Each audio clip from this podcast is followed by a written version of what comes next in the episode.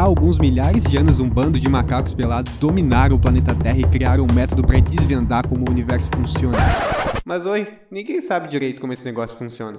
O podcast Macacos Pelados é sua dose de ciência, biologia, conservação e macacagem. Bem-vindos.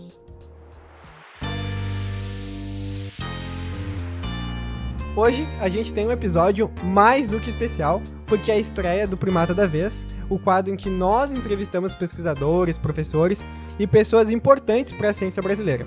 E o time de hoje sou eu, Alex. E eu, o Rick. E para a gente estrear esse quadro, a gente escolheu uma professora e pesquisadora muito especial. Uma cientista da fofofauna e de uma fauna que não é tão fofa assim, que veio parar em terras tupiniquins e tem ajudado a desvendar, a construir o conhecimento a respeito dos mamíferos sul-americanos.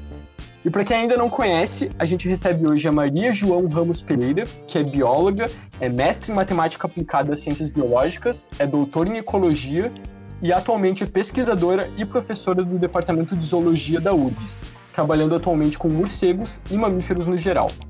E é importante, né, dizer que é muito gratificante pra gente poder estar tá recebendo a Maria nesse espaço aqui hoje, porque ela foi uma das pessoas que ajudou a gente bem no início desse podcast, quando a gente ainda estava idealizando esse projeto, né, já apostando na gente desde o início.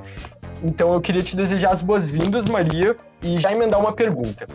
Eu li um currículo aqui, mas quem é a Maria João? Oi, Rico. Oi, Alex. Muito obrigada pelo convite. Um, eu não sabia que era a primeira primata da vez, né? Então é muito minha honra poder estar aqui com vocês hoje. Muito me satisfaz ver que, que esse projeto que, né, que vocês partilharam comigo andou para a frente e, e, e já tem tanto sucesso, que vocês estão construindo uma equipe muito legal estão, estão de facto divulgando ciência com a maior das qualidades, então estou super feliz de estar aqui hoje. Essa é uma pergunta muito difícil de responder, né? a gente nunca sabe muito bem o que dizer de, de, de si própria. Uh, eu estava comentando né, que a imagem que nós temos de, de, nós próprios não é normalmente, certamente é diferente daquela imagem que os outros têm de nós, né, que vai variar consoante quem nos envolve, para, para a família e para os amigos eu serei, serei uma coisa, para os colegas, para pessoas que trabalham comigo, para alunos e alunas serei outra. Como é que, como é que eu me vejo? Acho que, né, Henrique, tu apresentaste aquilo que eu faço, eu sou, sou professora, mas eu sou, primeiramente, gosto de me sentir e orgulhosamente cientista, muito apaixonada pelo que faço, pela biologia, pela diversidade, pela biodiversidade, mas não só, né, pela diversidade humana, e, e isso inclui desde os fenótipos às culturas, uh, à gastronomia, uh, aos sotaques, né, que estamos aqui três pessoas com, com três sotaques diferentes. Uh, e, e, enfim, inclusive, né, quem nos está a ouvir né, vai perceber, bom, mas esta pessoa não, não é aqui do Brasil. E de facto eu sou, eu sou portuguesa, eu nasci em Lisboa, é uma cidade que eu gosto muito, que eu transporto sempre no coração, mas enfim, tenho vindo a transportar no coração todos os sítios pelos quais eu já passei e agora mais este cantinho aqui do sul do Brasil também. E depois, assim, claro que tenho as minhas tenho, tenho, tenho as minhas qualidades e tenho bastantes defeitos, sou um pouquinho teimosa, sou pouco paciente, mas gosto muito de rir. Então as coisas acabam sempre por se resolver com um pouquinho de bom humor. Eu acho que uma coisa que tu disse aí que que a gente, e realmente, né, a gente nunca sabe muito a visão que as outras pessoas têm da gente, então é sempre muito difícil a gente se, se, se descrever, assim, como a gente chegou nessa pergunta aí, nada, nada simples para o início, né. Mas uma coisa que eu sei, que eu, não sei se eu já te, te disse isso, mas que eu faço questão de vir aqui dizer, é que dentro da academia a gente sempre está acostumado a ver os professores como pessoas, sabe, com uma carreira já feita, pessoas inalcançáveis, assim, e quando eu tive aulas contigo e eu pude te conhecer melhor, apesar de eu te colocar nesse lugar com uma pessoa, sabe, com uma carreira toda feita, com toda uma contribuição científica que a gente almeja, né, a gente como é, iniciando esse processo, né, entrando na academia, mas eu, eu sempre admirei muito uma coisa em ti de conseguir ter uma relação muito horizontal, assim, sabe? É, ao longo dos últimos anos, principalmente, eu sempre te considerei primeiramente como uma amiga e depois como uma professora. Eu acho que isso diz muito, não só de mim, né, mas como eu escuto de várias pessoas assim dizendo dessa tua horizontalidade nas relações que a gente tem, principalmente dentro da academia, onde em geral não é assim. Então, só para dar esse biscoito aí, que eu acho que é importante. Obrigada, Henrique. Isso deixa-me deixa muito, muito feliz. Na verdade, eu, eu não, nunca vi, e, e, e, desde que, enfim, que eu sou formalmente professora, né? Uh, porque acho que nós somos todos professores uns dos outros. Não, há pessoas que são professor por profissão, que, enfim, conseguem um cargo, uh, seja qual for o nível de ensino, mas será muito mal, na minha opinião, aquele professor que acha que não tem nada a aprender com o outro. E esse uhum. outro inclui toda a gente. Inclui, inclui todos aqueles que, eu, né, que, que naquela sala de aula né, levam a designação, a categorização de alunos, mas eu em todas as salas de aula sou aluna também. Eu aprendo muito mais, provavelmente, com, com os meus alunos do que eles comigo. Uh, eu aprendo com os meus ajudantes de campo, muitas vezes pessoas que não têm, ou têm uma formação muito pequena, mas que me ensinam coisas que eu nunca aprenderia de outra forma. Então, eu acho que a aprendizagem, ela é, efetivamente, ela é horizontal, ela é transversal e ela não é, não é hierárquica, não é vertical. E acho que mal, mal da pessoa que pensa assim, porque vai perder muito, né? vai perder muitas oportunidades de aprender e de, e de conhecer pessoas fantásticas em, em todos os ambientes. Perfeito. Tá, tu chegou para um, além da, além da Maria que a gente tá conhecendo agora, que é um outro lado da pessoa, né, da pessoa mesmo, a gente tem a Maria bióloga. E aí a gente fica pensando, como que tu chegou nesse caminho? Por que que tu foi escolher entre todas as possibilidades do universo de carreira, tu foi escolher logo a biologia e no fim tu foi escolher também trabalhar com morcegos que geralmente as pessoas não gostam tanto. Por que que tu escolheu ir logo por esse caminho? Um, eu acho que, enfim, eu não sou uma pessoa nada mística, né? não, não, tenho nada dessas coisas, mas acho, acho, que a gente escolhe, mas também há coisas que nos escolhem a nós, né? Eu, eu, eu não me lembro de não gostar de, de natureza, não me lembro de ser pequena e não gostar de natureza, lembro-me de de passar a minha infância para com os 3 ou 4 anos de idade a perseguir lagartixas de paredes. uh, e, e, e, na verdade eu tenho, eu tenho um background familiar, não tenho ninguém biólogo na família, mas o meu pai, que já faleceu, o meu pai viveu muitos anos, muitas décadas em África. Na verdade, ele, ele nasceu em África e viveu muitos anos na, em África. Então eu, eu cresci um pouco com histórias de bichos, eh, histórias dos grandes mamíferos africanos e de grandes serpentes africanas, e, e isso sempre me fascinou um pouco. E, e, e o nosso, uma, uma, uma, das nossas diversões, uh, fim de semana, era ou assistir documentários de natureza ou ir ao zoológico que nós morávamos lá do lado. Então, os bichos em particular, né? Os animais em particular sempre fizeram parte da minha vida. E hum, chegou uma certa e eu sempre para além disso eu sempre gostei muito de ler e escrever. Chegou uma certa altura da vida em que eu tive uma grande dúvida. Ou ia para a biologia ou ia para jornalismo. E aí eu tive que tomar uma decisão. E a minha a minha decisão foi no sentido de se eu for bióloga eu vou poder escrever. Se eu for jornalista talvez não seja uma grande bióloga.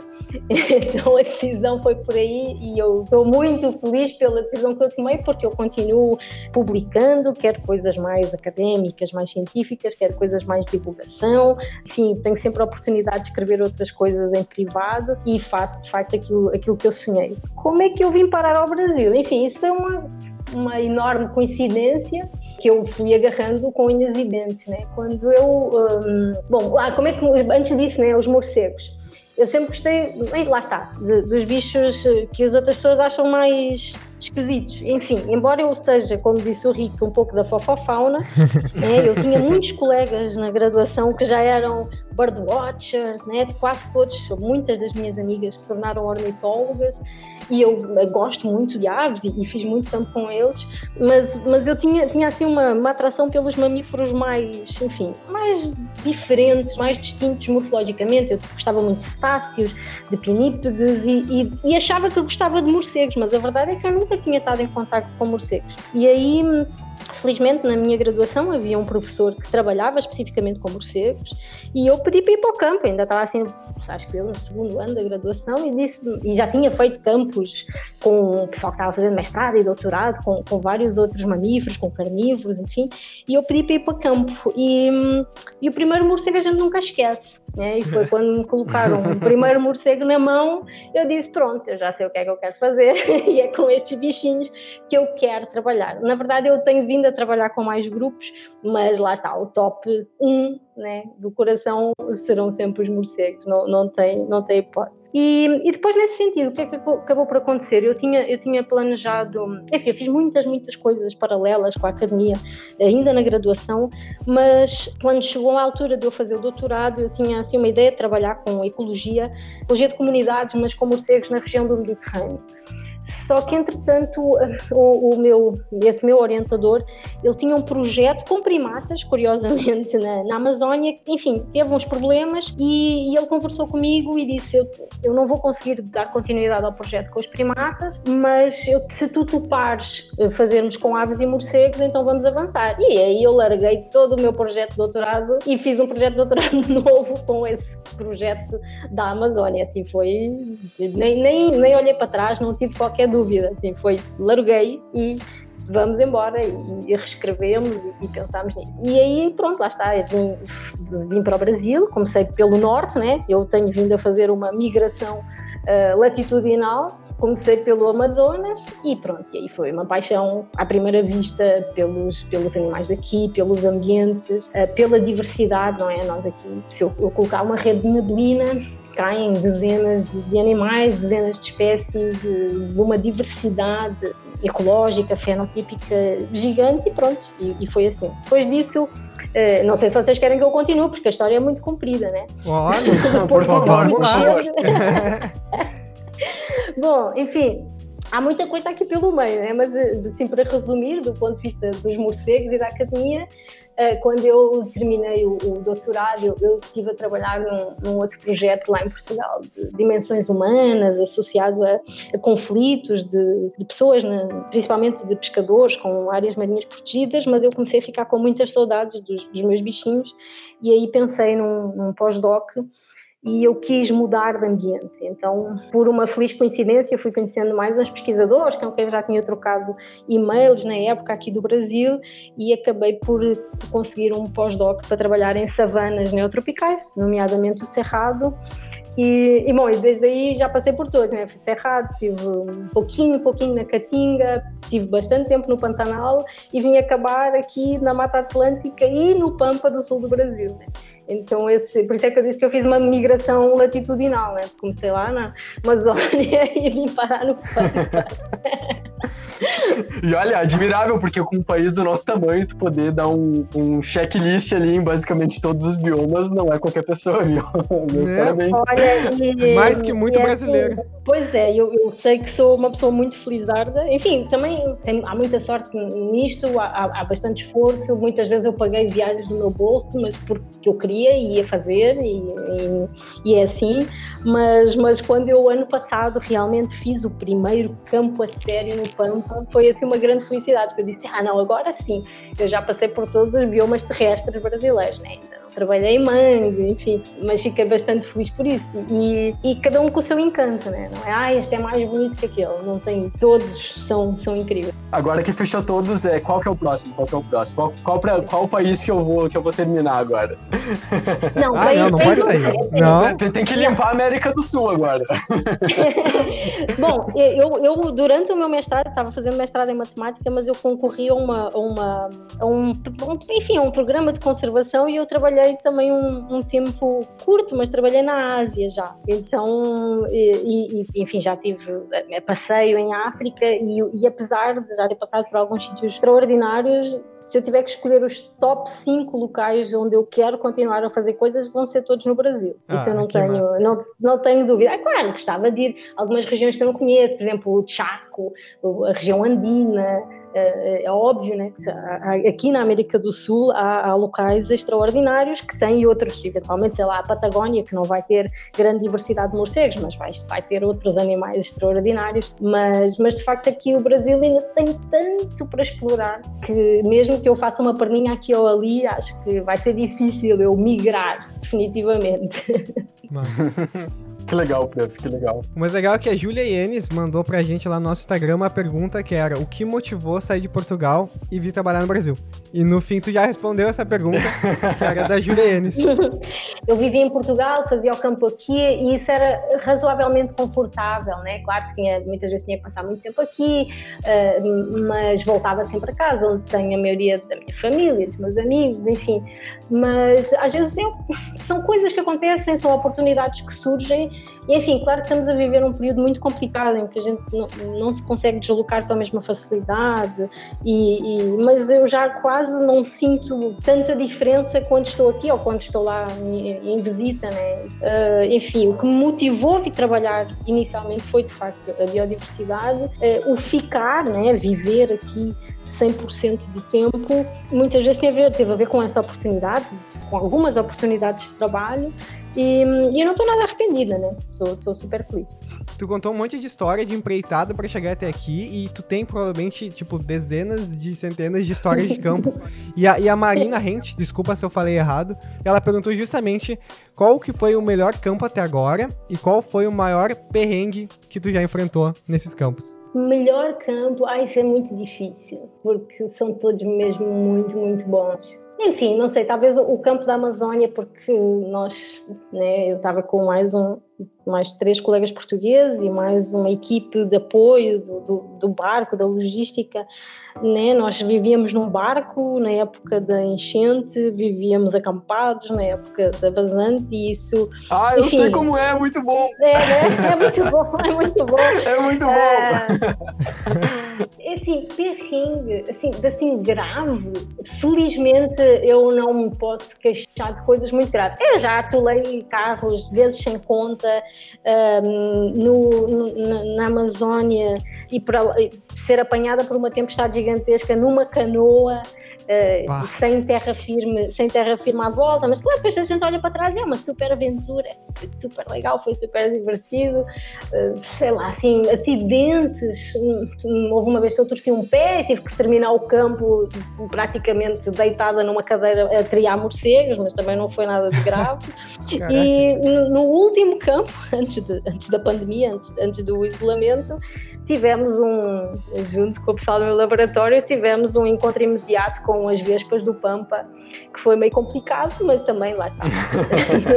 não, não, resultou em nada de muito grave. Passar frio no Pantanal, né? porque a pessoa acha que o Pantanal é sempre quente e depois à noite a temperatura baixa aos 5, 7 graus e, e, e a criatura não está preparada para isso, né? está a perseguir morcegos às 4 da manhã.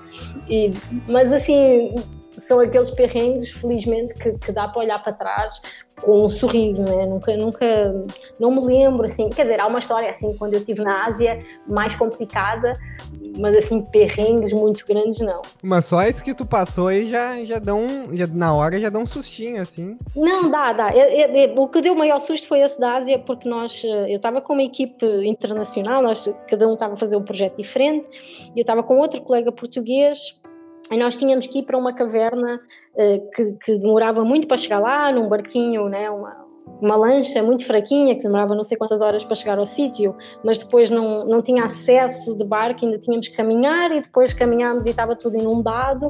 E não sei se vocês sabem, né, que isto é, foi em Myanmar, a antiga Birmania, né, que é o país das serpentes, né, das serpentes peçonhentas.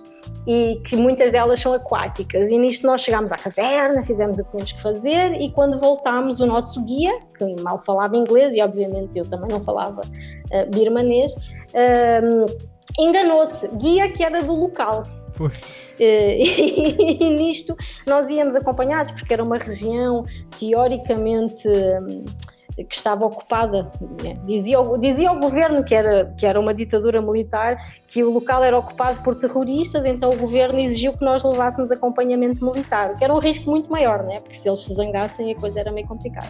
Então tínhamos o guia armado, três guardas do exército armados, e quando o guia se perdeu começou tudo a discutir e eu só via as armas ali penduradas no, no braço de cada um deles. E e um dizia que era para ali e o outro dizia que não era, e de facto tinha razão, porque eh, nós já estávamos com água pelo pescoço, ou seja, era uma parte alagada, mas já não dava sequer para caminhar, já quase tínhamos que nadar. e eu, entretanto, percebi qual tinha sido o erro do caminho e tive que dar um grito àquela gente toda, gritei mesmo assim, num inglês meio arcaico, disse tudo calado, agora vai tudo atrás de mim eu, né, né, o pessoal que me está a escutar não, não, não me consegue ver, mas eu sou uma pessoa super alta, de 1,60m, que impõe muito, que impõe muito respeito. Mas eu gritei para aquela gente agora tudo atrás de mim. E eles, não sei, acho que se sentiram meio seguros e, e vieram e, e, correu tudo bem. E, não, e, quando voltámos a entrar no barco, passou por nós uma serpente gigante que eu não faço ideia o que fosse, mas não aconteceu nada. Essa talvez tenha sido a maior situação de risco, foi mesmo meio complicada, quer pelo ambiente, né? Não era, não era muito propício, quer pela questão humana, política que estava ali a, a desenrolar-se. Mas olhando para trás, um dos meus amigos ingleses só dizia que tinha sido épico. Enfim. Não, mas é uma história épica. Daria para fazer um, um filmezinho. Mesmo no país das serpentes, o bicho mais perigoso foi o bicho homem, é. Sempre, sempre. Faz sentido. Sempre. Faz sempre. sentido. E é sempre, acredita que é sempre. É sempre do qual nós temos medo, é, é do, é do bicho homem. É impressionante. Então tá, é, aproveitando então que a gente começou aí falando sobre morcegos e tal, é, como a gente estava comentando, né, que não são considerados, os morcegos não são considerados um bicho tão da fofofauna, assim, né? Muitas pessoas têm medo, né, acham que são bichos assustadores, que são perigosos, perigosos, mas na verdade existem pouquíssimas espécies, pelo menos aqui no Brasil, que se alimentam de sangue, né, algo como 3 de 178. Por que que tu acha que as pessoas têm tanto medo deles se na verdade eles são praticamente inofensivos pra gente? Bom, nem todas as culturas têm essa percepção negativa dos morcegos, não é? Essa percepção ela é muito característica do, do nosso mundo, do mundo ocidental. E eu acredito não é, que, ela, que ela parte um pouco da relação que a nossa cultura, mais do Ocidente, tem com a, com, com a luz, com o dia e com a ausência de luz que é a noite, né? Então, eh, em tudo o que é cultural, né? Se vocês virem, né? né? A luz é positiva, o que não é, que não é luz é negativo, o que está associado ao escuro e à noite envolve medos, envolve o desconhecido, né? E eu, eu efetivamente não sei se isso resulta do facto de nós sermos primata, né? Somos macacos, que somos majoritariamente diurnos, né? E, portanto, precisamos da luz para, para, para realizar as nossas atividades. São os macacos pelados, né? Não posso perder né? o gancho pelados, exatamente. E, e, mas a noite então envolve esse desconhecido, aquilo que nós somos incapazes de ver, e portanto a grande maioria dos animais noturnos e os morcegos em particular, porque voam, ou seja, eles, de noite eles não estão quietinhos, parados, fáceis de acessar, não é?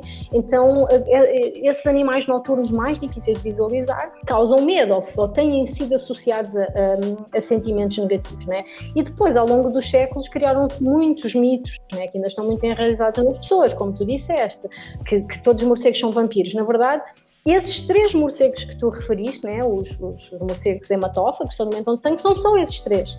Das 1423 espécies, eu acho que é o número exato no momento eh, de morcegos que existem, só três são hematófagas e, de facto, também não matam, elas alimentam sangue. Pouco mais, pouco pior é que um mosquito, né? Mas a verdade é que se criou essa imagem, eh, eh, enfim, a, literatura também, com, com, a ideia do Drácula, ligou a questão do Drácula aos morcegos, quando na Europa nem sequer há morcegos hematófagos eu também não sei de onde é que sai essa coisa. Então criou-se essa ideia né, de, dos, dos dos uh, morcegos que se, que se, emaranham nos cabelos, dos morcegos sugadores do pescoço, enfim, um conjunto de bobagens enraizados em muitas culturas ocidentais. Mas quando nós saímos dessas culturas e vamos, por exemplo, para o Oriente, os morcegos não têm essa, não, não são vistos da mesma forma. É, se, vocês, se vocês forem à procura, por exemplo, de artefactos chineses ou japoneses, os morcegos são muito associados à sorte, à fortuna. E eu às vezes fico a pensar nisso e depois de ter lido um livro, uh, criei uma hipótese aqui na minha cabeça que tem provavelmente a ver com essa relação dessas culturas com a ausência de luz. E esse livro que eu li é um, um livro de um autor japonês, que é o Tanizaki, que se chama, em português de Portugal, ele foi traduzido para o Elogio da Sombra. E eu já fui ver aqui no Brasil, é Em Louvor da Sombra. E ele faz uma comparação né, do mundo ocidental com o mundo oriental, particularmente o japonês, dessa relação da luz e da ausência de luz. E o que ele mostra é que a estética oriental está muito ligada a espaços que têm luz, mas que também não têm luz, que têm sombra, que têm escuridão. Então a estética oriental não, não vê o escuro ou a ausência de luz como algo negativo Não demoniza. Uh, exatamente. E até, vocês, sei lá, eu fiquei, né, depois de ler o livro fiquei a pensar, né, pensamos na arquitetura tradicional japonesa, o uso dos papéis, os biombos que fazem as sombras, os recantos escuros do jardim japonês. Né? Então, talvez o que nós precisemos mudar é essa nossa relação negativa com a ausência de luz, né? até porque nós, apesar de sermos macacos pelados, que usamos a visão, temos mais sentidos para explorar, né? Então, e, e, claro, e agora também nós temos cada vez mais equipamento, tecnologia à nossa disposição que nos permite ver o que é que se passa à noite, né? Nós temos desde, para particular, para outros grupos, como, como os, os mamíferos terrestres, o uso de armadilhas fotográficas que tiram, que fazem vídeos e tiram fotos à noite, os detectores de ultrassons que conseguem gravar morcegos que a gente nem consegue capturar, nem consegue ver. Então, eh, eh, eu acho que está mudando, sinceramente. É uma mudança um pouco lenta, mas eh, quer em Portugal, quer aqui, eu, eu sinto as pessoas mudando, as pessoas se encantando cada vez mais por esses animais que tradicionalmente eram mal vistos. E, e aquilo que eu disse no início, né, que o primeiro morcego a gente nunca esquece. Eu não sei, já, não, já perdi a conta de quantas pessoas eu tirei o medo do morcego só por ter mostrado e ter deixado a pessoa sentir o pelozinho do morcego ou, ou, usar uma luva e permitir que a pessoa solte o um morcego. É, a gente captura um morcego numa rede e, e, e, permitir que alguém que está ali, um convidado, uma visita, solte o um morcego eh, de volta. É uma. Um, o Rick estava numa saída de campo em que a gente fez isso, né? E Fui é, eu que achei. É um, quem nunca fez. Pois foi, pois foi. E foi por causa do, do, do Henrique e mais dois ou três que eu fiquei mais um tempinho a ver se capturava mais um bicho. E a verdade é essa, assim, eu, a quantidade de gente que muda de ideias depois de ver, e, e esse, esse medo tem muito a ver com o desconhecimento. E acho que nós temos que mudar isso em tudo na, na nossa vida, né? Tudo, nós, sempre tudo o que é estranho causa medo. E isso, de facto, não é, não é necessariamente ruim, é, é uma, é uma defesa, mas quer dizer, não pode ser ao ponto de criar maluquices, né? de criar falsidades. Mas acho que está mudando, sinceramente, eu tenho, tenho essa sensação. Uh, acho que as pessoas as pessoas, mesmo às vezes ainda tendo medo, pelo menos já afirmam que não querem fazer mal ao bichinho, por exemplo. Ah, eu não gosto, mas, mas também não quero fazer mal. Isso já é uma mudança muito boa, né? E, e há outras pessoas que, que mudam completamente e que se apaixonam. Isso é muito legal. Eu achei muito legal isso que tu falou. Eu nunca tinha parado para pensar na cultura ocidental e que na verdade isso é uma culpa da nossa cultura ocidental mesmo. Porque eu não, eu não, imaginava que o cultura oriental não, não tinha tanto essa coisa nossa, assim. Eu já imaginava que o Drácula e vampiros e tal tinha uma culpa nisso. Mas eu não tinha me ligado é, um como, como, como é dicotômico, assim, que a cultura ocidental, ela, ela reforça mais isso, né? Ela, ela faz com que isso seja cada vez maior. Mas eu acho que é bem isso como tu falou, a gente vai com o tempo tendo acesso às informações e, enfim, algumas coisas da cultura vão se indo com o tempo. A gente percebe que esse medo, uhum. ele não faz sentido nenhum. Porque ele é só um bichinho Exato. ali que tá vivendo na dele, a gente tá vivendo a nossa, e ele não vai sair, né, entrar pela tua janela e te morder e... Enfim, isso não, não, não, coitadinho. Não, quase, quase nenhum bicho faz isso, né? Assim, se pensar, 99% dos bichos, vendo um humano, vão fugir vão ter medo, né? Exatamente. Uh, mas uma, uma, uma experiência interessante que eu tive quando, quando eu comecei a trabalhar lá do doutorado na Amazónia, um, as populações de ribeirinhos, que, que, nos, que, que inclusive muitos foram nossos ajudantes de campo, e eh, os morcegos que eles viam eram os morcegos que entravam nas comunidades, eram os hematófagos, né, que vão aos galinheiros, ou vão lá tirar uma lasquinha do porco, ou enfim. E aí nós levávamos para o campo e muitos deles diziam, ai, que eu não gosto muito de trabalhar à noite. Enfim, lá conseguimos alguns que trabalhavam à noite. E aí nós íamos mostrando, olha, este é o morcego beija-flor, este é o morcego, este morcego só come insetos, este morcego só come figos. E, e nisto, quer dizer, aquelas pessoas tornaram-se os nossos maiores embaixadores, né? Eu, eu continuo a ter notícias do, de um dos meus ajudantes de campo lá e, e as pessoas que estão a trabalhar com ele continuam a dizer, não, ele continua, olha, aquele morcego é o morcego que faz não sei o quê, aquele morcego é o morcego que bebe néctar. Então é isso, eu acho que é chegar ao pé das pessoas, né? As pessoas também também tem que ter um pouco de, de abertura para receber alguma informação e depois fazer com ela o que elas quiserem. Mas eu acho que têm, eu acho que têm, não é, não é, não é tão difícil, não é tão difícil assim questão de tempo, né? Eu acho que as pessoas com o tempo começarem a entender Eu também mais sobre, sobre, na verdade, a, a, o conhecimento geral da humanidade vai se expandindo, a gente vai tendo mais, mais afinidade, Sem talvez, dúvida. com a natureza. Eu Sem espero, dúvida. né? Eu acho que o ponto, não, o ponto inicial da gente. Acho que o ponto inicial da gente poder conservar a natureza é mostrar para as pessoas que a natureza tá ali, né? Ao, ao, passo que a gente começa a se afastar e se achar que saiu da natureza, as pessoas começam a, a desprezar e querer deixar ela longe. Mas no momento que a gente é tenta trazer as pessoas de volta para esse ambiente, mostrar que a gente faz parte desse ecossistema e que esses animais estão estão uma certa sinergia com o ambiente e tudo mais, a gente vê que, que tá tudo bem, não precisa matar eles, eles não vão fazer mal e tá tudo bem. É, é questão de mas esse, esse, distanciamento é, é mesmo. É verdade, esse distanciamento é muito é, é complicado. Outro dia estava comentando com uma amiga aqui no Brasil que uma vez eu estava fazendo um, uma ação de educação ambiental, na verdade, enfim, era, uma, era um passeio à noite com detectores de ultrassons, em que nós estávamos mostrando, mostrando não, fazendo as pessoas escutar morcegos através do detector de ultrassons. Isto, isto foi lá em Portugal ainda.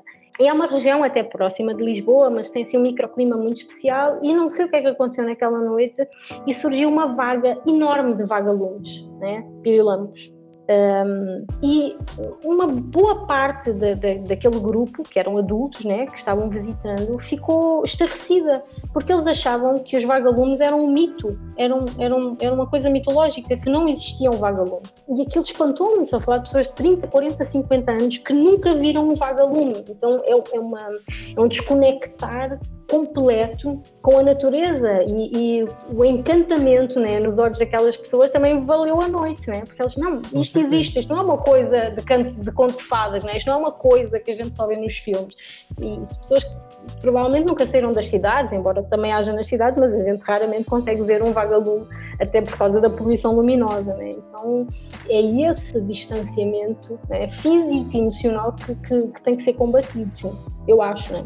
Concordo absolutamente. Acho que é super importante a gente se conectar de volta, assim, de... E quando tu, a gente que é da biologia, a gente acaba tendo essa experiência ao longo dos campos e tal, de, de ver os animais em campo.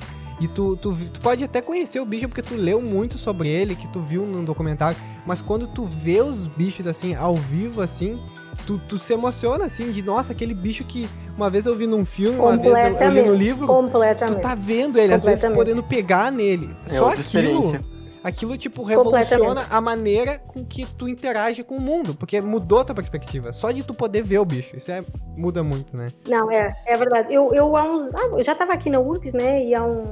Houve um congresso na África do Sul e eu, enfim, fui realizar um dos meus sonhos, que era ir ao, ao, ao Kruger. E eu vou ser sincera, assim, numa semana lá foi um segundo curso de biologia completamente, eu estou sendo completamente sincera. Eu aprendi coisas que eu nunca tinha lido, uh, que eu não fazia ideia que existiam. E é isso está a dizer, a emoção que é, eu, num, num, enfim, numa das saídas que eu fiz, uh, estava uma moça italiana que quando viu, enfim, par de, de, dois leões irmãos, começou a chorar copiosamente de emoção. Eu só não chorei porque tive vergonha, mas a verdade é que é mesmo isso. É, é, é, eu, enfim, eu estava emocionada com a cena e emocionada com ela, mas, mas é muito isso, assim, não é a mesma coisa ler no livro e viver na vida real. É completamente diferente. Então, enfim, aconselho a toda a gente. E claro, as pessoas têm afinidades diferentes, né?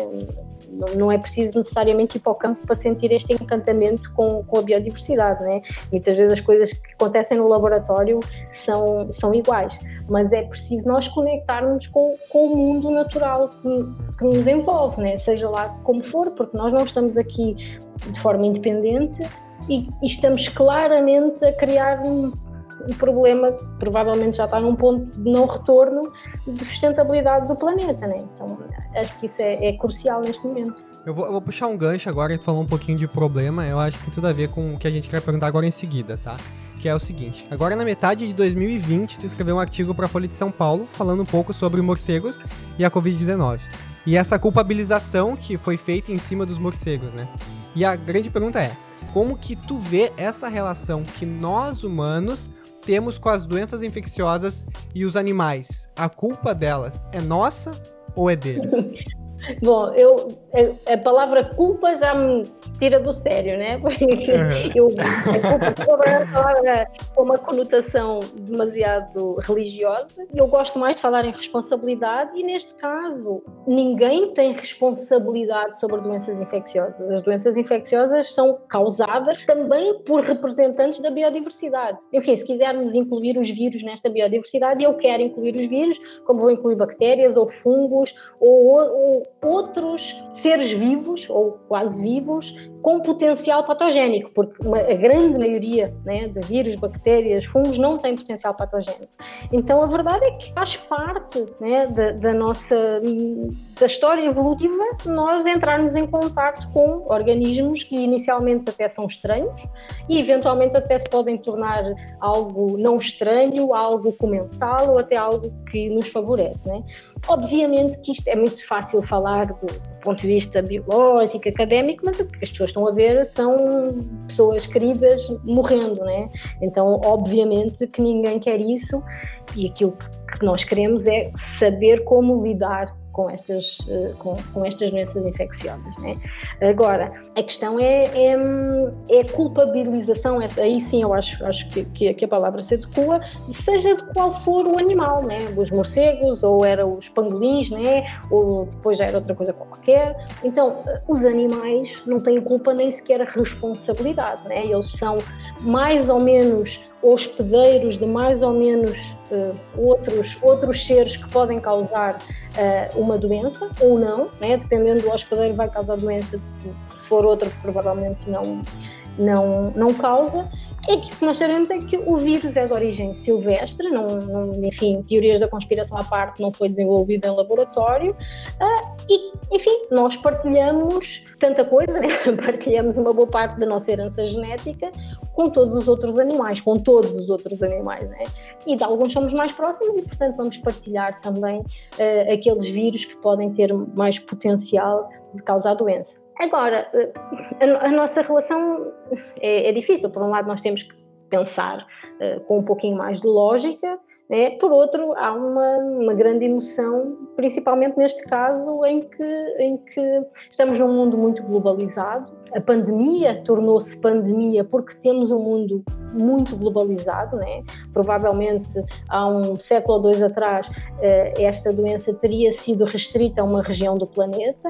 Eh, o facto de nós estarmos a invadir cada vez mais ambientes naturais, eh, enfim, neste caso em particular ainda não se tem certeza, mas o eventual consumo de, de animais silvestres ou o contato com animais silvestres naqueles mercados na China pode ter né, propiciado uma transmissão, um, mas também é, é, tem a ver com essa forma, quando nós interagimos com a natureza, enfim, em geral, né, como, como humanidade, é dessa forma negativa, é dessa forma invasora, é dessa forma que desrespeita. E eventualmente isso tem consequências para nós, porque nós, enfim, não somos deuses que andamos aqui a caminhar, somos um primata que anda aqui a caminhar na Terra e que vai eventualmente partilhar e ser hospedeiro, enfim, de um vírus, de uma bactéria que está ali no outro animal, e com aquele animal o vírus já conviveu 60 milhões de anos e, e enfim, eles lá se, né, acabaram por coevoluir no sentido de, de, de, viverem bem os dois e depois vem para uma espécie nova, no caso a nossa, e, e vai causar, enfim, a desgraça que está causando. Né? Então, a nossa, a nossa relação é, é essa, né? não tem como também dissociar a questão emocional, né? Mas o, o, a questão dos morcegos e, e, das, e, das, e, das, doenças infecciosas, aliás, o Henrico e eu uh, escrevemos isso no artigo, é ao mesmo tempo super interessante, né? Desde, desde a, a epidemia da SARS, em 2002, se não estou em erro, uh, os morcegos têm sido mais estudados, né? Então têm sido mais estudados, em particular o, o sistema imunológico do grupo. E ainda hoje saiu um artigo na Nature, eu não consegui acabar de ler, só, só na verdade só consegui ler o, o resumo, mas ainda hoje saiu um, um, um, artigo que desde esse artigo que nós publicámos em junho até agora já saiu um monte de coisas novas e, e, e, que mostra que, que os morcegos não só têm uma capacidade de defesa, parece fora do normal, né? mas em simultâneo têm resistência, ou seja, eles podem ter uma elevada uh, titulação, né? uma, uma, uma, uma, infecção viral muito grande, mas não têm aquela resposta inflamatória que nós encontramos em muitos outros animais e em nós em particular. Né? O Alex certamente sabe isto até melhor que eu, porque acho que é da área dele, né? que a inflamação uhum. faz parte de, dessa resposta, né, de combate às infecções, uhum. só que acima de certo nível contribui, né, para, para envelhecimento, para a morte celular. E o que acontece nos morcegos é que eles parece que eles respondem à infecção, mas com inflamações mínimas. E isso é incrível, ou seja, quando se vai analisar, o animal está com uma titulação altíssima, mas não tem qualquer resposta inflamatória, ou seja, ele não desenvolve doença. E isso é muito incrível. E o que se tem visto é que parece, provavelmente tem a ver com mecanismos evolutivos associados ao voo, que levaram, enfim, à criação de, de, de, outros mecanismos de reparação do ADN um, e até de, resposta, ou melhor, da ausência daquilo que nós chamamos de stress oxidativo ou de stress oxidativo muito baixo e, portanto, eles também envelhecem muito mais devagar, ou melhor, vou dizer isto da forma mais correta. Os morcegos vivem muito mais anos, em média, do que seria de esperar para animais daquela dimensão. E o envelhecimento, o que acontece, por exemplo, quando nós envelhecemos, é que vamos adquirir um conjunto de doenças, eh, de, de, perdemos capacidade de regeneração, e isso não parece acontecer com os morcegos velhinhos, ou seja, parece que eles continuam ali com uma condição corporal incrível. Então, se são reservatórios potenciais, são, obviamente são, como qualquer mamífero é reservatório potencial, e não só mamífero, de algum vírus que possa ser, ou de outro patógeno que possa ser prejudicial aos humanos. Mas, por outro lado, um, nenhum animal né, pode continuar a ser visto, ou não deve continuar a ser visto, como um reservatório de doenças, né? mas sim como uma parte integrante da biodiversidade e, neste caso em particular, né, vou aqui puxar a brasa ao meu peixe, como fonte de informações muito úteis, né, do ponto de vista científico e do ponto de vista médico. Assim, eu, eu não acabei de ler o artigo, estava um pouquinho cansada, mas eu já estava maravilhada, assim, desde junho até agora já sei um monte de coisas que eu não fazia ideia. E, enfim, várias hipóteses que se colocaram, uh, novas, de porque é que os morcegos se comportam desta forma. Então, nós temos que começar a pensar, enfim, estes organismos que nos causam doença vão continuar a existir, eh, é inevitável, o que nós temos que fazer é, sim, estimular a ciência o máximo possível para saber responder eh, o mais rapidamente possível. E o que nós tivemos né, em 2020 foi algo incrível. Né? Nós, nós tivemos uma. Eh, as pessoas dizem, ah, mas a vacina foi desenvolvida em tempo recorde. Não é verdade. A verdade é que o coronavírus e outros vírus vêm a ser estudados há décadas. Portanto. Desde 2002 que tu surgiu. Exatamente. Exatamente, exatamente. Então, assim, essa tábua de informação básica já estava lá, né? Aquela informação básica e depois construiu-se sobre né, o SARS-CoV o SARS-CoV-2, né? Que é este vírus que causa a, a, a Covid-19. Mas a verdade é que já é, é, conhecimento acumulado e nós temos que continuar a, a, acumular conhecimento para na próxima, enfim, pandemia, sermos ainda mais rápidos, né? E eventualmente começarmos a criar vacinas que sejam uh, muito facilmente modificadas para responder rapidamente uh, a uma, enfim, a uma nova doença, seja ela pandémica ou não, né? Uh, e, e, eu acho que isso é, enfim, demonstra a importância de, de, do conhecimento, de, de, apoiar, de financiar, de respeitar o conhecimento que se, que se faz, que se cria, né? uh, não só científico, mas neste caso particularmente o, o científico. Sim, é que tem, que enfim, como tu comentou, né, a gente tem toda essa questão de saúde aí por trás que, querendo ou não, é, é a gente da ciência que acaba dando a base para que a gente possa desenvolver políticas públicas para trabalhar em cima disso, né. Eu queria tra trazer uma pergunta é, de uma seguidora nossa, da Carolina Saibro Girardi, que eu acho que entra bastante nisso que a gente estava conversando. A pergunta dela foi: a gente ouviu falar muito agora, no contexto da pandemia, do risco da interação entre os seres humanos e os animais silvestres, lá nos países em que é um hábito cultural o consumo desses animais. Apesar da gente não consumir esses animais silvestres como lá, também há o risco do surgimento de pandemias a partir deles aqui no Brasil. O que, que tu teria a dizer a respeito disso, tendo em vista toda essa nossa biodiversidade riquíssima? Não, eu diria que, que obviamente que sim, eu não tenho problema nenhum em dizer isso. A, a, a questão é, quando nós, nós obviamente temos que ter cuidado, nós vamos para uma área nova, mais intocada, onde né, evoluiu um monte de coisas por muitos milhões de anos, certamente há ali algo com potencial patógeno, né? Uh, mas o cuidado tem que ser esse, né? E às vezes até, enfim, discuto um pouco com, com amigos e com colegas, nós temos que ter o mesmo cuidado também para não levar doenças para a nossa biodiversidade. É, e nós temos, temos, temos exemplos de, de enfim, no caso até mais dramático ainda, de populações humanas da América do Sul que foram dizimadas por causa de doenças que os europeus trouxeram que os europeus já não, enfim, já não morriam naquela, com aquela dimensão uh, na época, mas que várias populações indígenas da América do Sul nunca tinham contactado. Isso pode, ou seja, isso é, um, é, um, é uma rua de dois sentidos. É, tanto que agora nós estamos a ver que eh, hospedeiros humanos da Covid-19 podem transmitir ao seu gatinho, ao seu cachorrinho, já passou para, para leões em zoológico, já, já, já aparentemente na semana passada estava em gorilas também num zoológico, houve um problema com umas martas na, na Holanda. Então, obviamente que sim, né? Se nós entramos em contato com, com outros animais, certamente há a possibilidade de troca de biodiversidade, seja ela viral, de bactérias, de fungos. Mas isso também acontece entre nós próprios humanos, não é? Ou seja, eh, este ano eu duvido que algum de vocês tenha pegado uma gripe. Ninguém pegou uma gripe este ano. Teve tudo, ok, pelo menos quem teve né? Quem teve quem, não, quem fez a quarentena, né? Exatamente, quem fez a quarentena não pegou uma gripe. Por quê? Porque nós não estamos em contato com os outros. Então, nós também somos reservatórios. Não, não, nada impede que uh, um vírus se vá desenvolvendo e vá mutando numa determinada população, um conjunto de pessoas numa determinada região e eventualmente seja transmitido para outras pessoas. Agora, do ponto de vista do, do mundo natural, é, é, extremamente importante ter esse respeito e esse respeito é, no sentido mútuo, ou seja, eu não vou invadir, ou se eu tenho que estudar, no caso, vou ter o máximo de cuidado, vou manusear com todo o equipamento que eu necessito, não só para eu me proteger, como também para proteger os animais com que eu trabalho.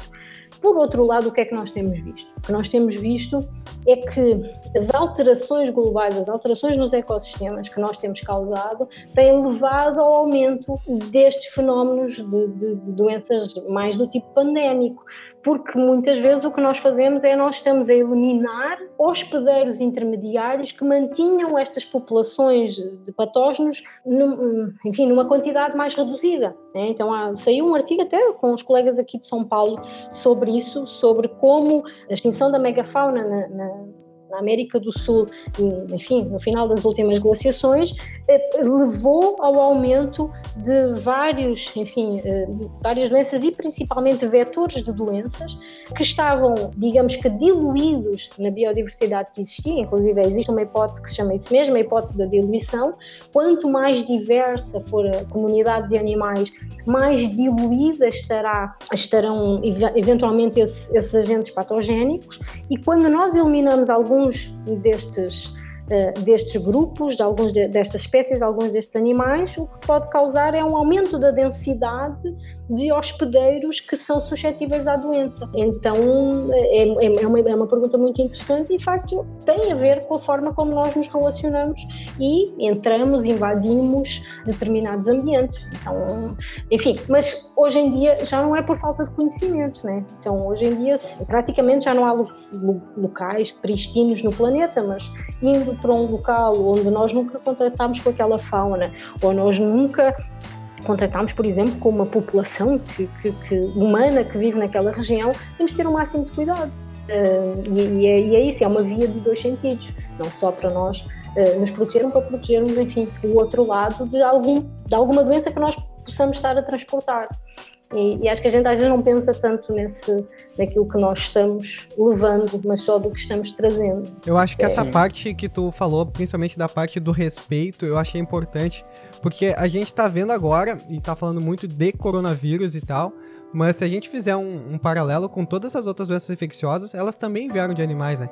Gripe aviar, não sei se todas, mas a maioria. Gripe aviar, influenza H1N1, hantavírus, ebola, MERS, SARS-CoV-2, SARS-CoV-1, raiva, H HIV, como o Rick acabou de falar. E, e, todas elas, elas vêm justamente porque o, essa, essas doenças, entre aspas, aqui, estão convivendo lá com aqueles animais numa boa. Só que a maneira com que a gente Exato. lida com eles, explora eles, que faz com que pulem pra gente. Eles não fazem isso de propósito. Então, às vezes, a gente quer culpabilizar os animais, mas não faz sentido nenhum. Ou culpabilizar a China, porque o vírus da China não faz não. sentido. Então, tu tem que culpabilizar, não, tem que culpabilizar a Espanha por causa de outro vírus, gripe aviária, tem que culpabilizar não sei o quê, porque todos esses vírus vieram de mas animais, então, não é mesmo, é culpa de um lugar. Mesmo a questão da China, confesso que eu ainda não estou perfeitamente convencida que o ponto, né, o o como é, como é que se chama? O, o paciente zero. Um, né? O paciente Isso. zero tenha sido, tenha sido ali exatamente em, em Wuhan, né? A gente ainda não sabe exatamente o que aconteceu. Talvez alguém já tivesse. Imaginem. É, é, né, enfim, as estimativas que se, que, se, que se fizeram através da comparação dos genomas do, dos coronavírus que existem em morcegos e do genoma do, do coronavírus que nós, que nós agora uh, temos uh, causando a Covid-19, têm uma diferença de 4%. Parece pouco, mas não é pouco, é muito significam décadas de, de divergência. Para nós termos esta divergência de, de 4%, foram décadas de separação já. O que significa que talvez até, e muito provável, este coronavírus até já estivesse na, na, nas populações humanas. Né? E Com que certeza eventualmente não tivesse potencial né, de causar doença até agora, até o ano passado, né? ou causava sintomas muito leves. Quem de nós já não teve febrezinha, uma, uma garganta irritada e não sabe por, porquê. Então, não, não é improvável que este vírus já estivesse nas populações humanas há mais tempo, não causando doença. E, portanto, também não havia um teste específico para detectar este, este coronavírus em particular. Porquê é que adquiriu potencial patogénico? Não é? Não tem como saber, mas às vezes é uma mutação e é uma mutação porque está, porque aparentemente né, o vírus tem uma grande capacidade de transmissão, portanto, quanto mais transmite, mais potencial de, de, de mutar, de mudar vai ter. Então, vem, na verdade, é, é, eu, eu, tenho um pouquinho de dificuldade em, em, explicar, inclusive, né? vem de animais, mas nós também somos animais, não é? Muitas destas coisas coevoluíram connosco também, uh, e portanto, entre animais que são né, têm parentesco próximo, né? são, são filogeneticamente próximos, nós andamos aqui a trocar um monte de coisas, muitas delas não causam problema nenhum, muitas delas até são uh, fundamentais para a nossa sobrevivência, né? há quem diga que nós somos 99% bactérias e 1% uh, eh, homo sapiens, Proporcionalmente a gente é só um ambiente, né? Exatamente, nós aumentamos o ambiente daquelas bactérias todas. Então a verdade é que nós transportamos connosco, né? cada organismo é um, é um multi-organismo né? e, e, não tem como não ser assim. Então acho que também temos que aprender a, a, a nos relacionar com, com essa forma de pensar que nós não somos uma coisa ascética, né?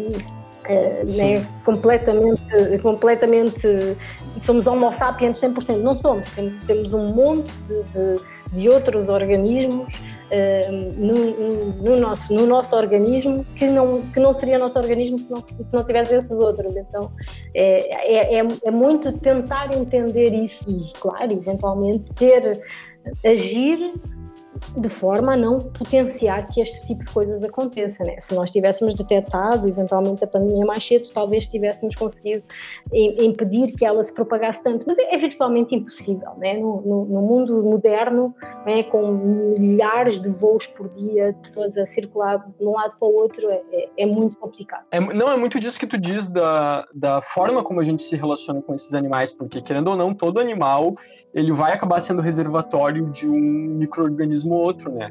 E, e puxando para essa pergunta que a Carolina fez, assim, a gente pode pegar, por exemplo, doenças que a gente tem aqui no Brasil e em outros países também, né? A gente pega é, toxoplasmose, a gente pega hanseníase, a gente pega leptospirose. Aqui no Rio Grande do Sul, a gente tem o maior índice de leptospirose do país. E o grande motivo disso é consumo de carne de caça. Então a gente é, acaba tendo até um, um, um, ponto meio xenofóbico, assim, né? De a gente olhar para os chineses, que muitas pessoas têm, olham para os chineses e, ah, olha lá o morcego, o, o, chinês, abre aspas, tomando sopa de morcego, fecha aspas, é. né? Trazendo essas doenças aí pra gente, mas na hora de comer, que, querendo ou não, a gente tem que ser realista, a gente sabe como isso é uma realidade em muitas regiões, principalmente no interior, na hora de comer um ratão do banhado, na hora de querer comer um tatu ou comer algum outro animal silvestre, aí não enxergam esse esses Exato. problemas, né? Mas é, a gente a gente está o tempo todo reforçando esse tipo de chance, reforçando é, a, a probabilidade de uma pandemia dessa surgir no nosso próprio território por causa da forma como a gente se relaciona com esses animais. Né? Não, isso sem dúvida nenhuma. É claro, assim, tudo, nós vamos querer responsabilidade quem está mais longe, não, não, vamos ter ilusões, né? Então, claro, nesse caso é, é na China. A gente não sabe se foi efetivamente na China, né? Uh, temos essa indicação de que o paciente era de lá, mas também já surgiu um monte de coisas dizendo que já havia casos na Itália em novembro de 2019. Enfim, não, não, não temos efetivamente como saber.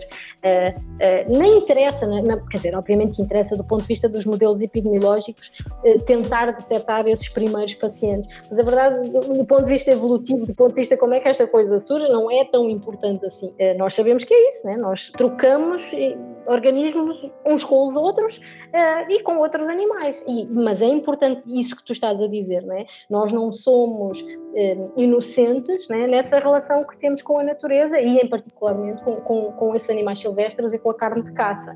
E até te posso dizer, aqui, aqui no Brasil a caça, a caça é proibida, enfim, essas pessoas que, que comem ratão de banhado ou tatu fazem ilegalmente, mas na Europa, em muitos países, a caça é legal e isso também acontece. Obviamente, isso também acontece. Sim. Então, e a caça continua sendo legal, obviamente, os, os, os problemas são menos, a verdade é, é, essa. Várias dessas doenças eh, são razoavelmente controladas, mas de vez em quando lá acontece. Ainda não se tornou pandémico? Não, espero que não venha a acontecer, mas nada, há nenhuma certeza que não possa vir a acontecer uma doença dessas, de repente, é, um desses vírus, uma dessas bactérias, sofrer alguma modificação e tornar-se muito mais, né, causar é, virulento do que já é, né? Sim.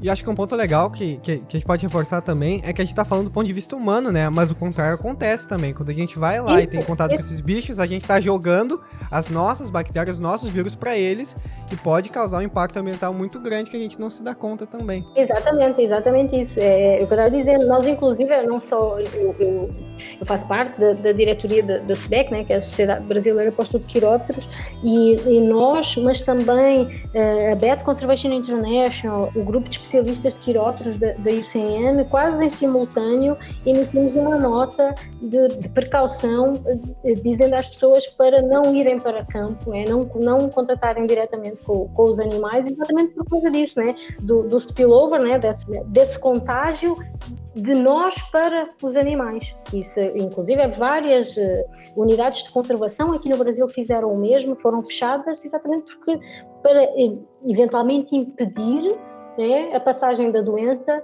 para, para outros grupos. E nós já vimos que entre mamíferos, alguns grupos são suscetíveis à doença e outros não são.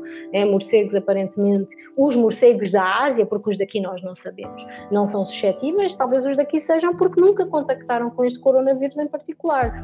Uh, nós vimos que mustelídeos são bastante suscetíveis, inclusive ficam bastante doentes, que felinos e felídeos e, e, e canídeos desenvolvem os sintomas leves, mas enfim, né? Uh, a verdade é essa. Mostrando é que faz o pulo, né? Transmitir. Exatamente, faz o pulo tranquilo.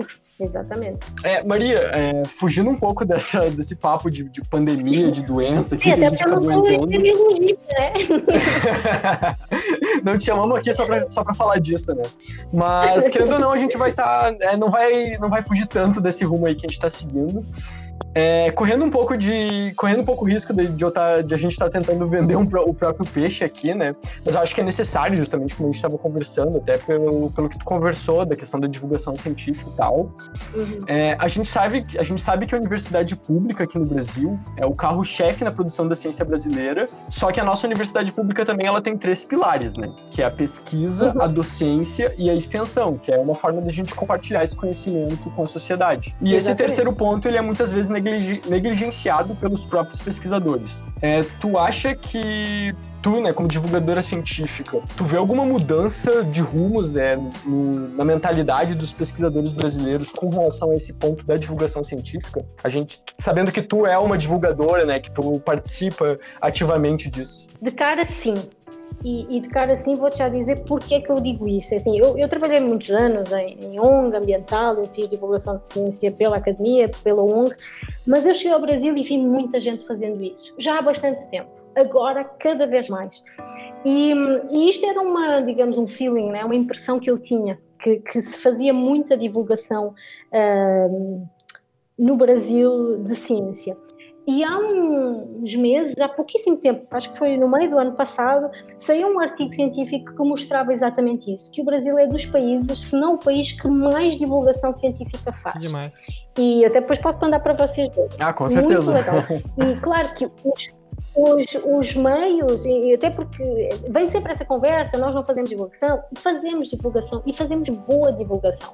Os meios de fazer divulgação variam, obviamente, né? Uh, mas nós cada vez mais estamos a usar as redes sociais, que é onde está a maioria da população, né? uh, e que tem um efeito multiplicativo muito rápido. Eu passei anos da minha vida a ir dar palestras lá na escola do interior para falar para cinco crianças, com muito prazer, mas o efeito multiplicativo disto não é muito, muito grande, né? Se eu, né, se eu trouxe alguém para o lado dos morcegos uh, desse, de, desses cinco guris, eu fico muito feliz, mas a verdade é que, é que sim, eu vejo essa mudança. Sim, há muitos projetos de extensão e há muito mais do que eu imaginaria. Há, um, há uns dois anos uh, fiz assim, junto com os colegas aqui da URGS, até de outras unidades, um levantamento de projetos junto da, da Pró-Reitoria de Extensão da URGS Gente, há centenas de projetos de extensão, centenas e centenas e centenas, não só, não só extensão associada ao conhecimento científico, mas às humanidades, à cultura, enfim, ao desenvolvimento de tecnologias. Mas, mas a verdade é que sim, eu acho que há, há, há muito trabalho de extensão no Brasil, muito bom, e isso eu até já conhecia lá em Portugal, até em outras áreas, e cada vez mais eu vejo divulgação científica de excelente qualidade. Enfim, não é por estar aqui, mas eu acho que o podcast de vocês é um excelente exemplo, mas eu vejo vários outros alunos, às vezes com um pouquinho de vergonha em começar e depois começam e fazem, fazem trabalhos super bons. Às vezes é tão simples, não é preciso algo muito complexo para fazer uma coisa bem feita. Um, e cada vez mais eu vejo, pelo menos eu vejo pelos laboratórios do meu departamento, toda a gente tem redes, toda a gente vai publicando, toda a gente faz um esforço para transformar uma linguagem que é, enfim, primeiramente científica, numa linguagem que seja acessível. E isto uh, tem, tem aqui um, um, um ponto que eu, que eu quero sublinhar. Uh, as pessoas não são burras. Tá? Uh, a gente não tem que um, simplificar demasiado. Não tem, ou melhor, nós não temos que ser simplistas. Nós temos que tentar simplificar mas não sendo simplista. E, e isso é muito legal. E, e, e, essa interação que eu vou vendo, e de cada vez mais uh, pessoas em, em, várias das redes, né? há mais o pessoal do Instagram, que é mais das fotografias, e há mais o pessoal de, de, de uma informação mais, mais rápida, que é o pessoal do Twitter, ou pessoas que vão publicando vídeos que, que, que se dão ao trabalho de fazer vídeos incríveis de forma completamente gratuita, que é o seu tempo que está ali e claro, coloca no YouTube e deixa toda a gente usar e toda a gente descarregar. Então eu acho que sim, que eu não sei se está mudando para melhor, mas não é uma coisa nova. Era isso que eu queria dizer. Ou seja, a minha impressão do Brasil já dá bastantes anos para cá é que já havia o Claro, há pessoas que têm mais voz, há pessoas que, que, que conseguem, sei lá, às vezes por sorte, às vezes por, pelo ambiente em que está, atingir mais pessoas mas eu acho que uh, já se fazia a divulgação científica de boa qualidade e agora cada vez mais. E, e, estas tecnologias, né, o podcast, que é uma moda nova, é ótimo, né? Porque eu, né, eu sou fã, eu ando de transporte público, então estou no ônibus e, né, agora não, porque estou em casa, mas é, é, é, é, agora tem inclusive é menos, né? Agora, como não tenho essas minhas, os meus deslocamentos de casa para, para a universidade, até estou escutando menos, falou-se um pouquinho mais ao fim de semana, mas a, a, minha diversão do meu tempo de ônibus é ouvir podcast, e é espetacular, assim, de vários temas, não só científicos, mas, mas enfim, é, é mais um meio, é um meio super acessível, né, de, de chegar às pessoas e de, e de trazer informação. Então, a resposta, assim, resumida é sim, sim, acho que, acho que sim. Legal isso que tu falou, porque eu fico pensando, né? Eu, eu acompanho também várias páginas de, principalmente de laboratórios, assim, na, principalmente no Instagram, que a galera utiliza bastante hoje em dia, e eu vi como muitas coisas surgiram sim, agora durante a pandemia, né? Inclusive o nosso podcast, né? Surgiu durante a pandemia também, uhum. que eu acho que também foi um pouco dessa necessidade das pessoas, né? De às vezes tu já tinha uma. Bom, aqui eu tô literalmente dando o nosso exemplo, né?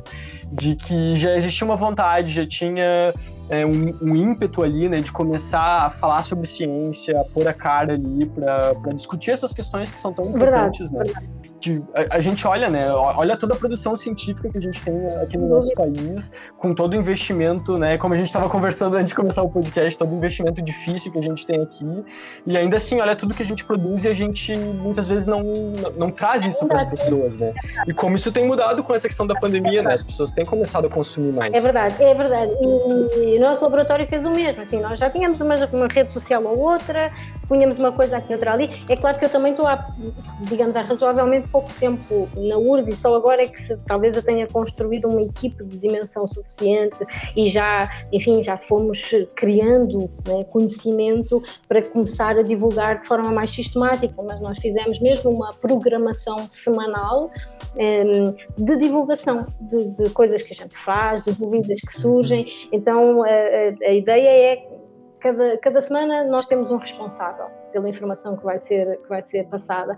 E que não pesa a ninguém na verdade se tens um laboratório com cinco ou seis pessoas não precisa ser muito acaba por não pesar muito mas, mas, mas só, só, para dizer uma coisa, uma das coisas mais legais que eu vi da pandemia, e enfim, é um, um side product né, do, do, ensino remoto, foi ver muita gente a fazer vídeos, né? Porque o pessoal começou a ter que fazer vídeos para aulas, para fazer videoaulas, e aí animou e começou a fazer um monte de vídeos de divulgação de ciência. Então hum, é, é muito legal ver isso. Né? A pandemia teve algumas coisas positivas.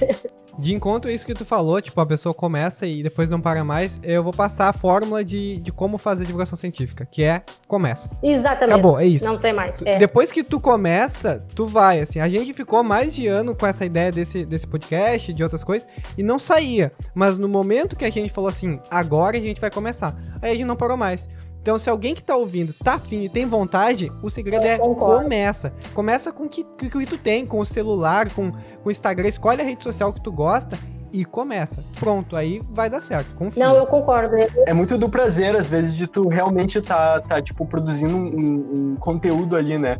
Eu lembro que eu conversava com o Alex depois de uns três meses que a gente já tinha começado, que se naquele dia zerasse o número de seguidores que a gente tinha, eu ia continuar produzindo, porque o, o grande, o grande prazer que eu tinha era realmente estar escrevendo, era estar aprendendo, porque é incrível a quantidade de coisas que tu aprende quando tu para, quando tu se dá o trabalho de, de escrever um texto, tu aprende muita é coisa. Então, assim, para qualquer pessoa que tenha esse, essa vontade aí, realmente começa, coloca a cara tapa, porque uhum. o retorno ele, ele é relativamente rápido. Assim. É verdade, é verdade. É, primeiro é esse individual, pessoal, é muito legal, mas também é legal tu ver né, as pessoas curtindo. Não é só a curtida, né, não é pelo número de curtidas, mas são as interações, as pessoas fazendo perguntas, as pessoas ficando surpreendidas com uma informação que, que, que nós passamos. Uh, uh, e eu ainda não vi ninguém como disse o Alex, né, que tivesse começado e disse, ah, não, vou desistir porque me arrependi. Ninguém. Sim, toda a gente que vai, claro, comete, eu acho que não erros, né? São os passos naturais da aprendizagem. Olha, isto não dá, afinal, esta, este veículo, ou esta forma, ou esta estética não funciona tão bem, mas tudo bem, olha, já aprendi uma coisa, esta estética não funciona tão bem, eu vou mudar Exato. para outra e vou fazer de uma, uma maneira um pouco diferente. Uh, nós no laboratório o que fizemos foi liberdade total, esta semana é da tua responsabilidade, desenrasca e isso tem sido muito legal, porque aí é, uma, é criatividade, né? E é uma competição saudável para ver quem faz mais bonito, mais diferente. É, e, e, e, tem sido coisas super, super legais. Estou a falar do meu, né? Porque, porque eu estou estou ali coordenando isso, mas outros laboratórios estão a fazer coisas incríveis e, e, né, a gente vai seguindo mutuamente nas redes, então já somos assim uma rede de, de laboratórios, de ONGs, de, de, de, instituições que todos os dias ou várias vezes por semana tem ali qualquer coisa, vai, vai, vai criando essa interação e vai passando informação. E, e é e cria empatia, né? Também é, isso é importante, efetivamente. Empatia para com, né, no caso, com a biodiversidade, que é, que é, que é a minha área, mas com o conhecimento, né? Como é importante né, a aquisição daquele conhecimento que ali está sendo transmitido de uma forma tão simples, mas que deu tanto trabalho conseguir, né? É isso, né? Isso que vai muito ao encontro que o Rick e a, e a Maria falou, é bem isso, assim, do dessa questão da interação e, dos likes que ela falou. Por que, por que like é importante? Ele não é tão importante. Mas o importante é ver que tu agrega valor às pessoas, que as pessoas comentam, que as pessoas gostam. Significa que você se conecta. E eu acho que essa é a beleza da divulgação científica. Não é como tu gravar, como tu, sei lá, só jogar um conteúdo. Tu não tá acima das pessoas jogando conteúdo, tá interagindo com as pessoas, tá comentando com as pessoas, tá se conectando. Então, existe essa rede que a Maria falou que a gente tá postando e outras páginas estão postando, a gente tá se interagindo, a gente tá interagindo com as pessoas. As pessoas, aqui nesse, nesse exemplo, várias pessoas mandaram perguntas que a gente fez pra Maria. Então, é, é uma rede que a gente se é, conecta a gente, e a gente tá aprendendo, como o Rick falou, então, tipo, não existe essa coisa de a gente tá jogando conteúdo. A gente tá aprendendo, a gente tá conversando com essas pessoas. A gente tá numa coisa que eu, acho que é muito legal, que é uma forma humana de, de passar a ciência, de um jeito bem, bem humano, bem perto das pessoas, que só a rede social permite. E essa é a beleza da rede social. É tu realmente se conectar com as pessoas. Então, é muito legal, eu, eu amo muito isso, assim. Eu falo porque eu realmente amo fazer é, isso, assim. Não, e é bem isso que tu falou do, do retorno. Pode não, falar. Não, não, diz, não, próprio nada, Maria. Diz, diz. é força do Não, só ia dizer que diz, diz que o Alex falou da, da questão das pessoas mandarem perguntas. De. Às vezes é uma, uma, uma, uma coisa simples, assim, a pessoa, tipo, ah, olha aquilo ali, manda uma pergunta, mas pra gente, tipo, pô, a gente pode trazer três perguntas assim que seguidores mandaram pra gente hoje. Uhum. Pô, isso tem um valor muito grande grande, assim, sabe? Tipo, pô, a gente produzindo conteúdo, as pessoas se interessando Sim. e querendo participar desse processo, dessa entrevista que tal, vai, é, realmente dá um retorno muito e grande. E às vezes essas perguntas são tão difíceis, parecem tão simples, e são tão difíceis. É, é, tão legal. Difíceis no bom sentido. Difíceis porque te fazem pensar, difíceis porque te obrigam a ir pesquisar um pouco mais, difíceis porque se calhar ninguém pensou nisso antes. É uma coisa é uma hipótese completamente nova que aquela pessoa, hum, pela sua curiosidade, criou, né? Eu acho isso, acho isso muito legal. Eu, eu, hum, enfim, não uso propriamente as redes eh, sociais do ponto de vista mais particular. Até, até uso um pouquinho para ir bisbilhotando o que se passa politicamente, mas, mas uso muito através né, de, de, dos nossos canais de divulgação do, do, do, laboratório. E é isso que vocês dizem, né? Assim, quando alguém escreve, nossa, que legal, eu já estive nesse lugar, nós também temos trabalho nesse sítio, também tivemos uns resultados parecidos. É, é muito bom, é, é, de facto muito bom. E, e e que cria essa rede de contatos que depois são úteis até para o futuro, para mais pesquisas, para, para sei lá, se eu for uh, novamente para a Caatinga, já tenho lá um monte de parceiros que já interagiram connosco só por causa, sei lá, de qualquer coisa que eu pus, que nós pusemos ali, uh, que nós divulgamos ali. Isso é, isso é muito legal. Sim. Ótimo. Então acho que a gente pode fechar já para não, não ocupar muito o teu tempo. Já não, foi tranquilo, um bom tempinho. Tem... Não tem problema. Então, para fechar, a gente vai fazer uma perguntinha que é o seguinte: quais dicas tu daria para jovens pesquisadores e pesquisadoras que ainda queiram começar, que estejam começando, ou estejam, quem sabe, ali no meio acadêmico, mas não sabem como seguir, ou poderiam, de repente, ter um caminho mais fácil com as tuas dicas? O que que tu daria uma dica para quem quer começar nesse mundo da ciência, nesse mundo acadêmico? O, o a minha dica de, de, de experiência talvez, talvez que eu tenha muito pouco vergonha na cara, é, não tenham, é, é mesmo verdade, não tenham medo de, de, escutar. O pior que vocês podem ouvir é um não. É a vida, passa, passa em frente. Mas isso raramente acontece. Então, se vocês já têm uma ideia do que querem fazer, qual é o pesquisador ou o grupo de trabalho, vai atrás, pergunta, entre em contato.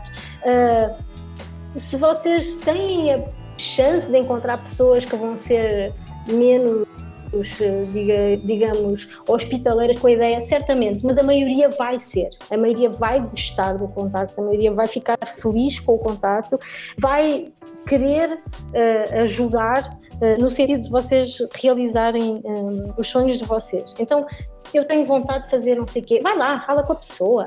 É um professor, é um pesquisador, é um, é um conservacionista, é um. Enfim, vão lá, pergunta: eu gostava de fazer isto que é que eu posso fazer, como é que eu posso fazer.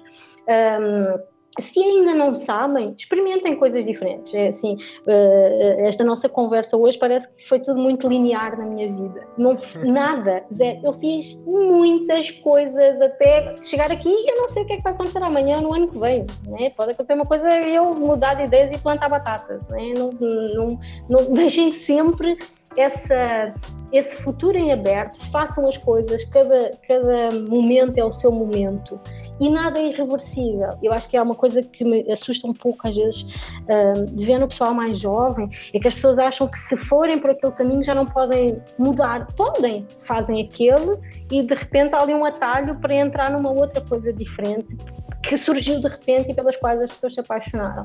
Então é, não tenham medo, primeiro de, de falar com as pessoas, de contactar as pessoas e em seguida eh, arrisquem, experimentem coisas.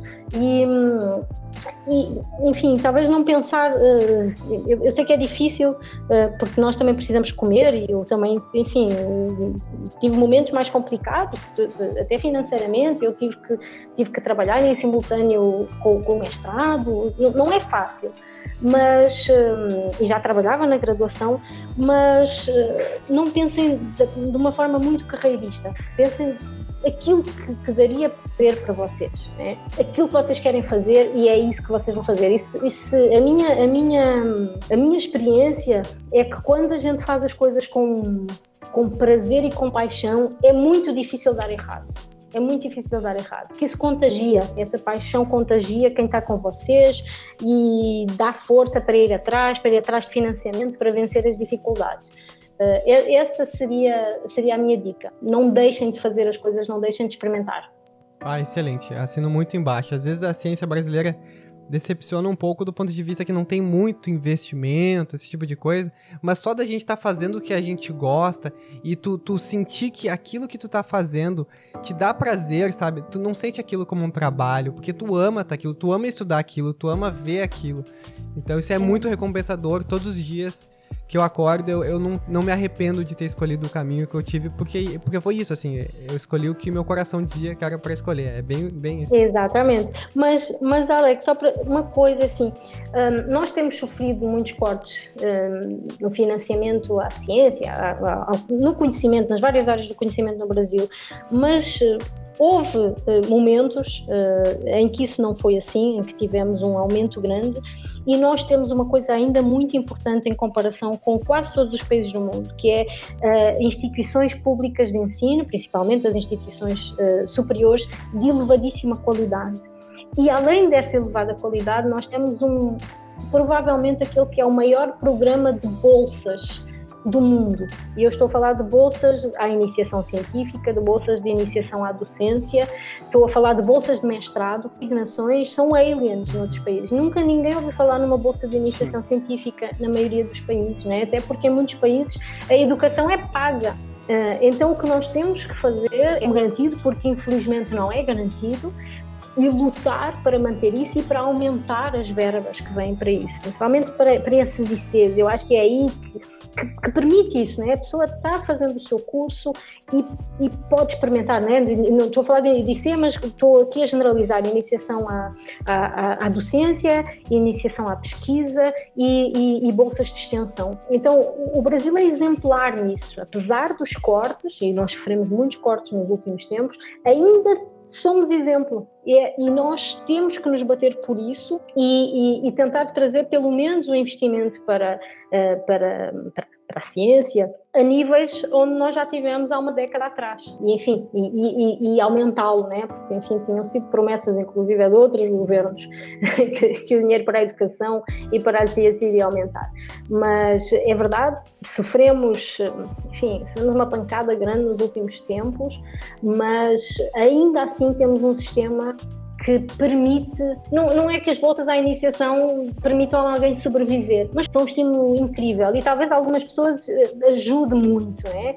É, é, um, é um estímulo financeiro que dá, hum, enfim, que responsabiliza aquela pessoa. Ela está a ganhar um dinheiro para desenvolver uma pesquisa, para fazer uma ação de extensão, para, para iniciar a sua, a sua carreira na docência. Eu acho isso, acho isso maravilhoso e acho isso, acho que é importante nós também darmos valor quando temos as coisas e, e, e não tomá-las como garantidas, porque nós já vimos que muitas coisas que nós achávamos que eram garantidas estão desaparecendo a uma velocidade estonteante e assustadora. Né? Então, lutar para não perder e lutar para melhorar. Então tá, gente, é, esse foi o nosso episódio de hoje. Eu queria agradecer muito a Maria por ter aceitado o convite, por ter batido esse papo aqui com, com a gente hoje. Como vocês viram, a gente começou numa coisa, foi para outra, foi para outra. A gente já tinha conversado com ela desde o início, que essa era a nossa proposta, ser uma conversa bem, bem leve. Então, queria deixar o um agradecimento aí, que realmente foi um episódio muito legal hoje com a tua participação. Eu também quero agradecer muito a participação da Maria. Eu acho que, enfim, se, se desse, eu poderia ficar pelo menos mais o dobro do, do, episódio conversando, porque tem muita mais perguntas que eu faria. E esses assuntos, só, só uma dessas perguntas aqui eu acho que a gente conseguiria falar a noite toda. Então foi, foi muito bom. Eu acho que a gente. Sem dúvida. A gente estreou esse quadro aqui de maneira perfeita. Eu não, não mudaria nada. Acho que foi excelente. E obrigadão por aceitar o nosso convite, Maria. Ah, obrigada. Se quiser deixar algum recado para a galera. Não, eu é que agradeço. Eu agradeço o convite e, enfim, qual dos três gosta mais de falar? Então, Foi mais luta, né? nós ficaríamos aqui uma boa parte da noite conversando, né? Conversando muito de muitas coisas e iríamos, como uma boa conversa, uh, migrando de assunto para outro assunto. E é, e é isso, gente. Muito, obrigada mesmo.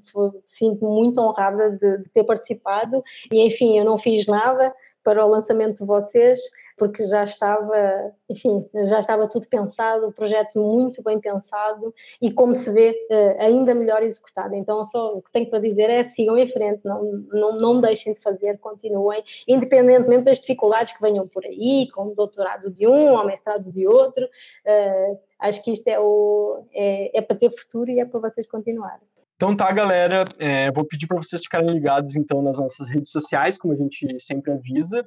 O nosso do podcast é o arroba podcast Macacos Pelados. E deixar também aqui o arroba do, do Laboratório da Maria, que é o arroba bimalab.urgs. URGS, para quem não sabe como escreve, é UFRGS.